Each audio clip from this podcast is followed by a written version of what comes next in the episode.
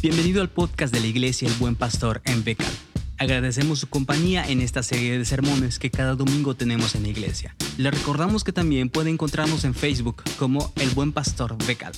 Sin más por el momento, le dejamos con la predicación de esta semana a cargo del pastor Abraham Collí. Buenas noches, amados hermanos. Vamos a buscar en nuestras Biblias en Apocalipsis, capítulo 2, y quisiera leer el versículo 5. Sigan con la vista. Recuerda de dónde has caído. Arrepiéntete y vuelve a practicar las obras que hacías al principio. Si no te arrepientes, iré y quitaré de su lugar tu candelabro. En estos días celebramos más de 500 años de reforma. En los primeros días de reforma, la iglesia estaba tan conectada con los ideales de tener una iglesia bíblica que reflejara la luz de Cristo en cada área de sus vidas. Hace ya 503 años, muchas iglesias en Europa reverdecieron por regresar a la luz del Evangelio en medio de una sociedad sumida en pecado. Pero siendo realistas, después de más de 500 años, ¿es necesario otra reforma? ¿En cuántas iglesias estamos experimentando en estos tiempos enfriamiento, legalismo, disputas por el poder de los ministerios? Durante este mes estudiaremos las cartas escritas a las iglesias en Apocalipsis capítulo 2 y capítulo 3. Y veremos cómo el Señor nos exhorta como iglesia a arrepentirnos y volver a Él.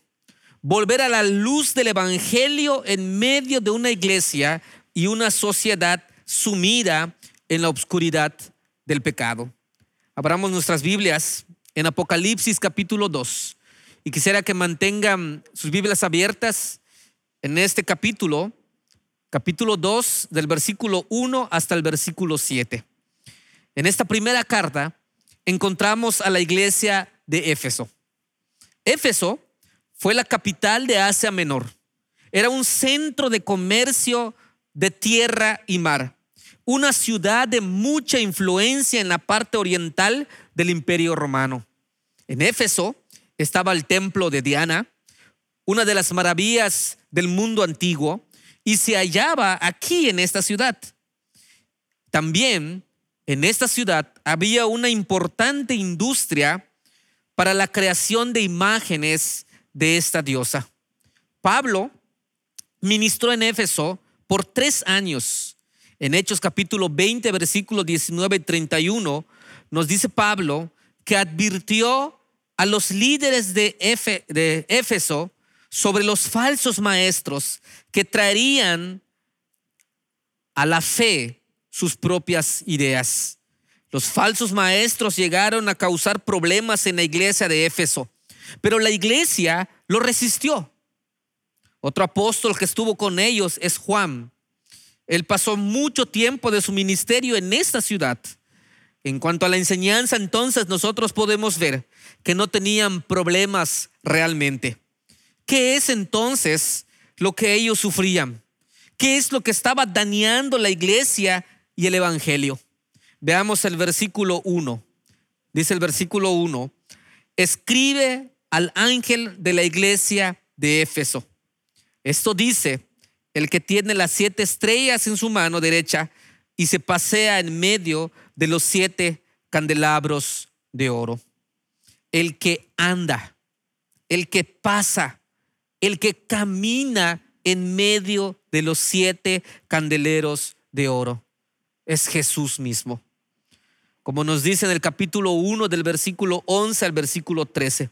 El Señor del universo conocía y conoce a cada iglesia y su situación precisa. Tenían una relación íntima con Jesús, quien le dijo a Juan que escribiera acerca de personas, lugares y acontecimientos específicos, porque Él las conoce de primera mano. Y lo interesante es que Jesús no solo está en medio de su iglesia, sino también Él tiene el poder de sostener la iglesia. El versículo dice, Él tiene los, el que tiene las siete estrellas a su diestra. Esto está indicando el poder. Esto está indicando la autoridad sobre las iglesias y su liderazgo. El símbolo del texto muestra que Jesús desea que las iglesias hagan que su luz brille en la oscuridad donde Él las ha colocado. Jesús nos conoce y Él es el único que tiene el poder sobre nosotros como iglesia y nos ha colocado en medio de este pueblo para hacer brillar su luz a los habitantes en medio de la oscuridad del pecado. Eso lo podemos observar en los siguientes versículos. Versículo 2 dice, conozco tus obras, tu duro trabajo, tu perseverancia. El mensaje, amados hermanos, que viene a continuación a la iglesia, empieza con la palabra conozco. Jesús no dice que simplemente sabe de sus obras, Él afirma que tiene un conocimiento minucioso de todo lo que hacen. Es omnisciente porque nada se escapa de su atención y enseguida enlista lo que es loable en la iglesia, lo que la iglesia está haciendo bien. Si seguimos el versículo 2 dice, sé que no puedes soportar a los malvados. La verdadera iglesia no puede estar de acuerdo con las acciones de los malos con quien convive. El cristiano fiel y el cristiano verdadero no da cabida al mal y a quienes en forma voluntaria lo hacen. La pregunta entonces es, ¿quiénes son los malvados aquí en Éfeso? La respuesta la encontramos en la segunda parte de este versículo. Y sigue diciendo, y que has puesto a prueba a los que dicen ser apóstoles, pero no lo son. Los malvados son los falsos apóstoles son los maestros mentirosos que estaban dañando el evangelio de la verdad de Dios con sus propias ideas. Pero la iglesia de Éfeso había sido diligente en enseñar de la verdad de tal manera que el versículo sigue diciendo, y has descubierto que son falsos. Los cristianos de Éfeso se encontraban muchas veces con misioneros itinerantes que ingresaban a la iglesia y con todo descaro se llamaban apóstoles, pero eran falsos. Los seguidores de Cristo le ponían a prueba para descubrir que eran falsos. Ellos conocían la verdad, sabían dónde estaba la mezcla entre las ideas falsas y la verdad. La iglesia de Éfeso tenía mucho conocimiento. Había una excelente labor que muchas veces se perseveraban en esta enseñanza. Si seguimos leyendo, el versículo 3 dice, y has perseverado y sufrido por mi nombre sin desanimarte. Jesús, aquí nosotros vemos que alaba a la iglesia por sus obras, por su duro trabajo, por su perseverancia, por poner a prueba las falsas doctrinas y amar mentirosos a los maestros intrusos. Al honrar la verdad del Evangelio y el nombre de Cristo, ellos estaban experimentando sufrimiento y persecución, pero esto nunca los desanimó ni los iba a desanimar en su vida espiritual. Pero ¿Qué es lo que estaban haciendo mal entonces? Si tenían una doctrina firme, si tenían la verdad. Si nosotros seguimos leyendo, llegamos al versículo 4.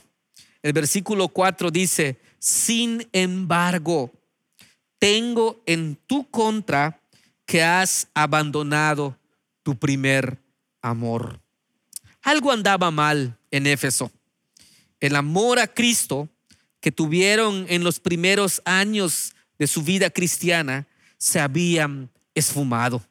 Ese primer amor, ese ardor íntimo y omnipotente del sentimiento que siga la conversión y que es capaz de sacrificar todo, como vemos en Hechos capítulo 19, versículo 1 y 20, donde nos dice que los creyentes impulsaban muchas veces la predicación en todos los lados. Vemos que sanaban enfermos, que hacían huir a los espíritus malignos, que hacían confesar públicamente sus prácticas malvadas a los pecadores, que hacían que la palabra del Señor creciera y se difundiera con un poder arrollador.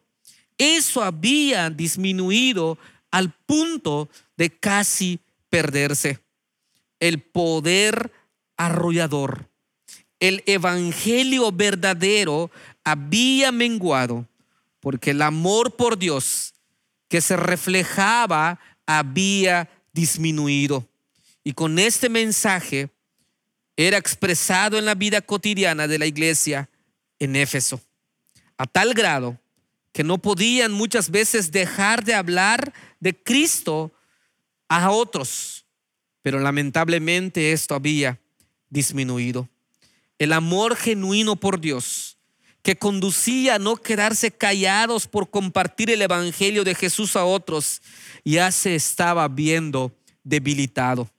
Cuando Jesús dice que los efesios habían perdido su primer amor, no quiere decir que estén viviendo y trabajando sin amar a Dios al prójimo, sino que ha desaparecido en la congregación la actitud, esos colores fuertes que ponían brillo a la iglesia, que penetraban la más densa oscuridad del pecado en las familias, en la política, en la sociedad.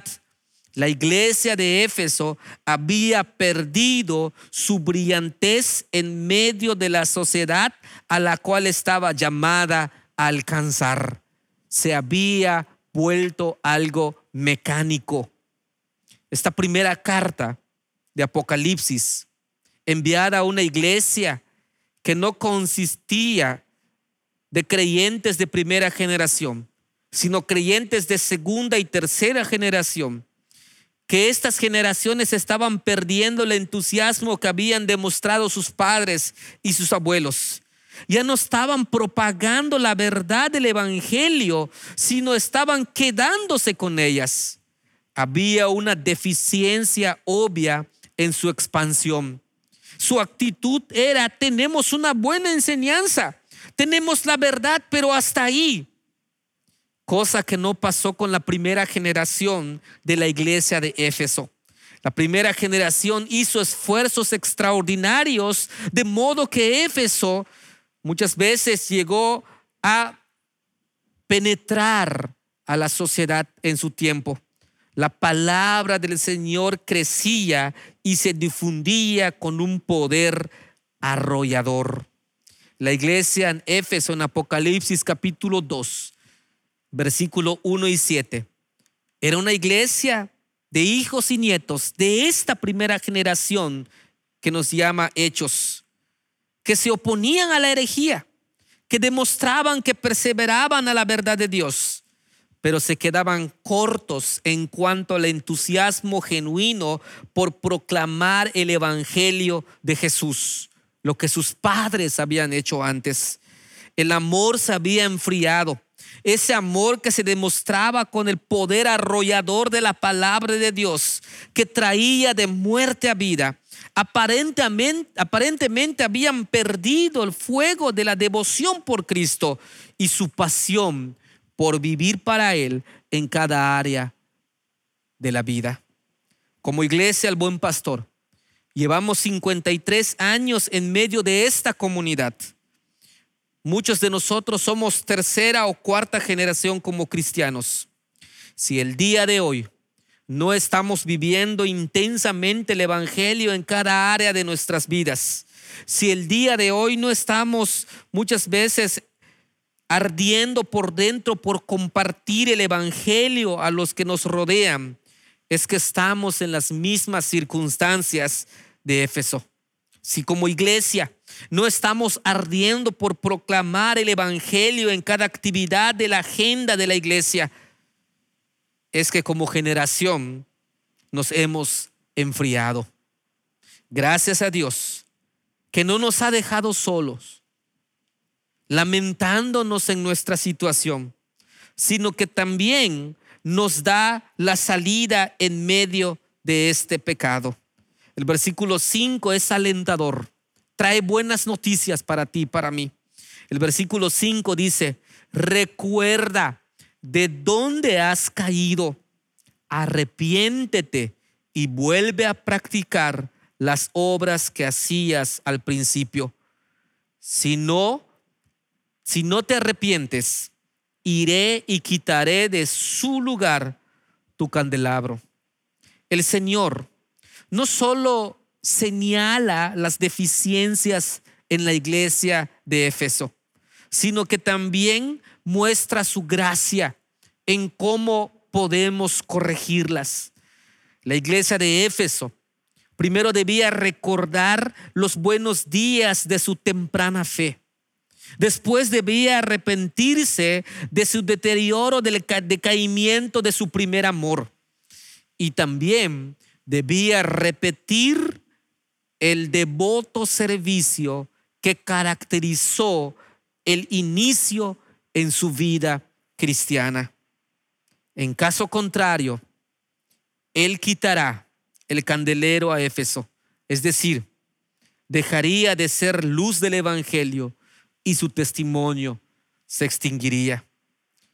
El que Jesucristo quite el candelero de su lugar puede significar el dejar de ser una iglesia eficiente. Así como los candeleros de los siete brazos del templo daban luz a los sacerdotes, las iglesias debían y deben dar luz a sus comunidades vecinas. No hay nada más triste que ver iglesias abandonadas. No hay nada más triste que, que veamos iglesias con muchas bancas, pero pocos hermanos. Y aún estos hermanos sigan discutiendo en demostrar su buena doctrina en sus debates. Iglesias que saben de la verdad, pero la ocultan, no la reflejan. El amor tarde o temprano se enfriará y el brillo del Evangelio en la iglesia se quitará. Harry Reader dice que el paradigma de nuestro Señor en la revitalización de las iglesias incluye el recordar el pasado, arrepentirse de los errores que se hayan cometido y luego recuperar las primeras cosas. Si la iglesia hiciera eso, entonces la promesa se cumpliría a ellos que vemos en el versículo 7. El versículo 7 dice así, al que salga vencedor, le daré derecho. Esto no implica que son salvos por vencer, sino que su victoria demuestra la realidad de su expresión de conversión. Un vencedor es quien recuerda, que hace una evaluación de su comunión con Dios, que se arrepiente de lo que ha dejado de hacer con ese amor profundo y vuelve a hacerlo con la misma intensidad como al principio. Dice que Él dará a este vencedor el derecho de comer del árbol de la vida, el cual está en medio del paraíso de Dios. El simbolismo que vemos aquí hace referencia a la perfecta fraternidad que disfrutaban Dios y la humanidad en el Edén. Antes de la caída, el árbol de la vida era el símbolo de la comunión íntima del hombre con Dios. Era la fuente de la vida eterna. Por la caída, el hombre fue excluido del goce del árbol. Pero en Cristo, el autor de la nueva vida, nosotros tenemos disposición nuevamente de este árbol. Como iglesia actual, debemos cuidarnos de no perder ese primer amor que se refleja en nuestras vidas al completar todo lo que nosotros hacemos para su gloria. Y que el Evangelio sea ese poder arrollador en medio de nuestra sociedad. En Cristo y solo en Cristo tenemos esas fuerzas para salir vencedores y ser una iglesia cuya luz brille en medio de este poblado y traiga también el Evangelio a otras personas. En Cristo tenemos la victoria y podemos vivir intensamente nuestra fe como el primer día de nuestra conversión. A Él gloria.